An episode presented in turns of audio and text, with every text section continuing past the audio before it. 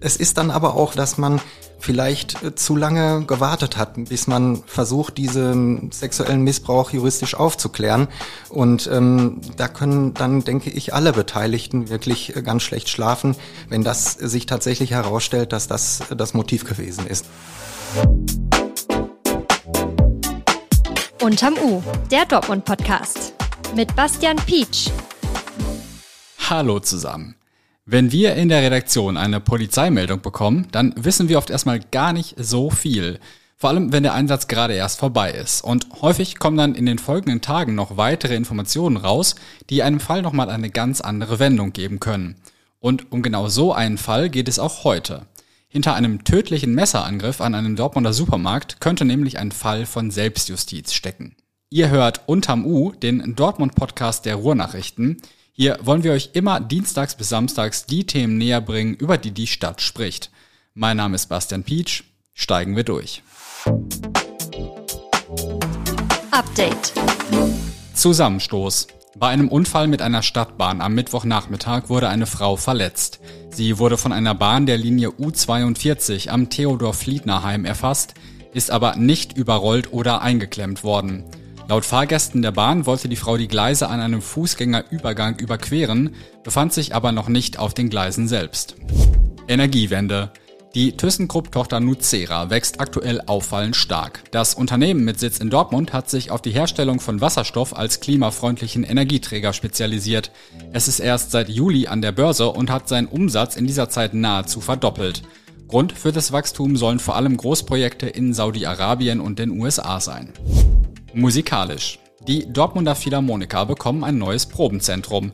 Dafür wird eine große Lagerhalle in der östlichen Innenstadt für etwa 4 Millionen Euro umgebaut. Mit dem neuen Musiksaal ganz in der Nähe des Probenzentrums der Oper endet für die Philharmoniker eine lange Wanderschaft. Das Orchester musste wechselnd an verschiedenen Orten proben. Das war sehr aufwendig und teuer. Das Thema des Tages. Am Dienstag in der vergangenen Woche wurde ein 48-jähriger Mann an einem Supermarkt in der Nordstadt mit einem Messer angegriffen. Tage später ist er im Krankenhaus gestorben. Ein 16-jähriger Tatverdächtiger sitzt aktuell in Untersuchungshaft. Der Fall hat allerdings auch noch eine zweite Dimension. Es soll sich nämlich um Selbstjustiz handeln. Darüber, wie sich dieser Fall auch für uns nach und nach entwickelt hat, spreche ich jetzt mit unserem Gerichtsreporter Martin von Braunschweig. Hi Martin. Hallo. Die ersten noch relativ dünnen Infos gab es ja schon am Tag der Tat selbst. Wie hat sich das da für dich dargestellt? An diesem Tag stellte sich das äh, so dar, dass dieser Mann, der Verletzte, ähm, aus dem Supermarkt herausgekommen ist und dann äh, im Bereich der, der Eingangstür von zwei, also mindestens zwei, wenn nicht sogar drei Jugendlichen äh, angegriffen worden ist und dass er da mit einem Messer niedergestochen worden ist in den Hals. Mein Kollege Kevin Kindle war am Tag nach der Tat auch direkt vor Ort und hat einige Eindrücke gesammelt. Lass uns da auch mal reinhören. Kurz vor 17 Uhr ist äh, etwa im Eingangsbereich des Lidl-Supermarktes ein Mann niedergestochen worden. Genau zur Feierabendzeit, wo viele Menschen einkaufen gehen. Es hat äh, ja, einige äh, Aufruhr hier gegeben. Daraufhin ist natürlich jede Menge Zeugen vor Ort gewesen. Ähm, Videokameras äh, haben die Tat vermutlich aufgezeichnet. Das äh, wird noch ausgewertet. Durch die vielen Zeugen äh, konnte schnell ein Notruf abgesetzt werden. Und äh, Polizisten haben versucht schon mal äh, die Blutung zu stellen, bis dann äh, Notarzt und Rettungswagen hier vor Ort waren. Spuren sieht man tatsächlich praktisch gar keine mehr davon. Also ähm, der Lidl ist ganz normal geöffnet. Man sieht auch äh, kein Blut, keine Polizeiabsperrbänder. Das ist offenbar alles äh, zeitig weggeräumt worden. Ja, also viele Zeugen, Videoaufnahmen. Wie haben denn dann die Ermittlungen zu den Tatverdächtigen geführt? Es ist ja so, dass es tatsächlich ähm, Aufnahmen von der Überwachungskamera gab und man dann eben auch Fotos von den mutmaßlichen Tätern ähm, hatte. Und ähm, es ist ja auch berichtet worden, dass ähm, Zeugen, viele Zeugen vor Ort waren, weil es eben zu einer ganz äh, üblichen Einkaufszeit alles passiert ist. Und ähm, dieser Druck war dann anscheinend äh, zu groß für diese ähm, Verdächtigen, sodass die sich dann bei der Polizei gestellt haben und gesagt haben, äh, ihr braucht nicht mehr lange zu suchen, äh, wir waren das. Zweieinhalb Tage nach der Tat ist der 48-jährige Mann, der da angegriffen worden ist, dann im Krankenhaus infolge seiner Verletzungen gestorben, trotz einer Notoperation, die es noch bereits am Tag der Tat gab. Wie hat das denn das Verfahren geändert? Das verändert natürlich massiv ähm, das Verfahren, denn jetzt sprechen wir nicht mehr über ein versuchtes äh, Tötungsdelikt, sondern um ein vollendetes. Äh, da ist jetzt natürlich noch die Frage, ist es ähm, äh, Körperverletzung mit Todesfolge, ist es Totschlag oder ist es Mord, aber ähm, der Mann ist tot und das ändert natürlich gerade für denjenigen, der da zugestochen hat, ähm, doch alles. Gibt es schon eine Anklage in dem Fall? Also weiß man schon, um welche dieser drei Varianten es gehen könnte? Soweit ich gehört habe, sitzt er in Untersuchungshaft wegen des Verdachts des Mordes, ähm, aber eine Anklage gibt es nach so kurzer Zeit äh, logischerweise noch nicht. Und dann gab es aber auch Informationen über das Opfer selbst. Der ist nämlich auch in einer Sache angeklagt. Genau, gegen diesen Mann, der jetzt leider verstorben ist, gegen diesen Mann gibt es eine Anklage beim Schöffengericht, am Amtsgericht, wegen sexuellen Kindesmissbrauch.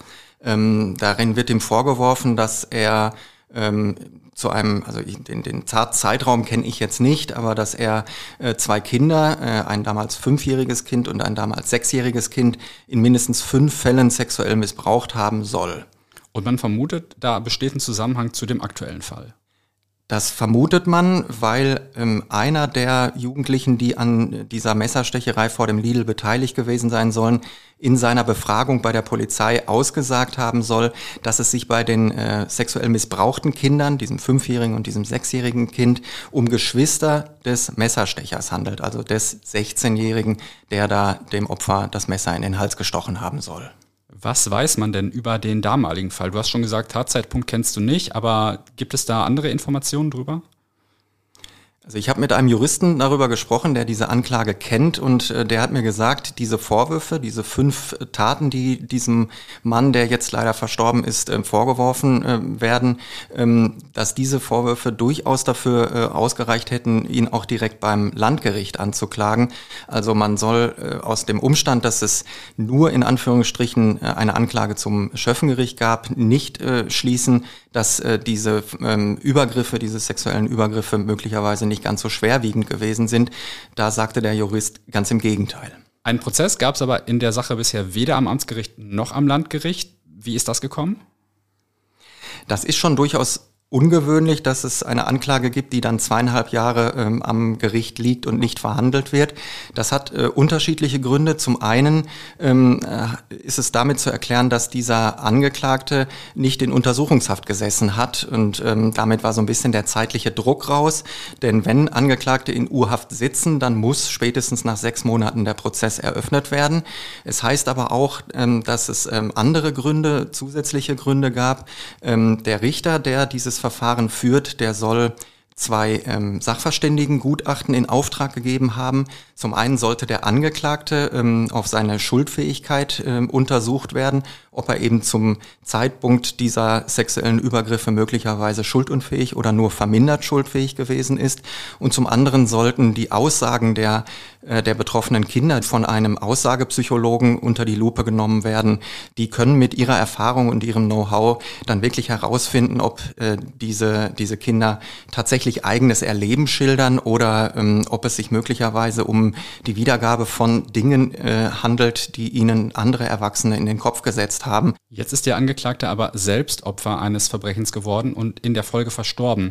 Kann es denn jetzt noch einen Prozess in der anderen Sache geben? Wird das noch irgendwie aufgearbeitet, vielleicht auch im Interesse der, äh, der Opfer des Falls? Da, die Opfer hätten da sicherlich ein Interesse dran, das ist äh, absolut verständlich, ähm, aber ähm, nach allem, was ich weiß, äh, kann es jetzt keinen Prozess mehr geben, denn das Ziel eines Strafverfahrens ist ja, den möglichen Täter am Ende zu bestrafen. Und wenn es jetzt keinen möglichen Täter mehr gibt, weil der verstorben ist, dann muss das Verfahren eingestellt werden, denn ähm, ohne, ohne Ziel und ohne Zweck äh, braucht man kein, kein Strafverfahren zu führen.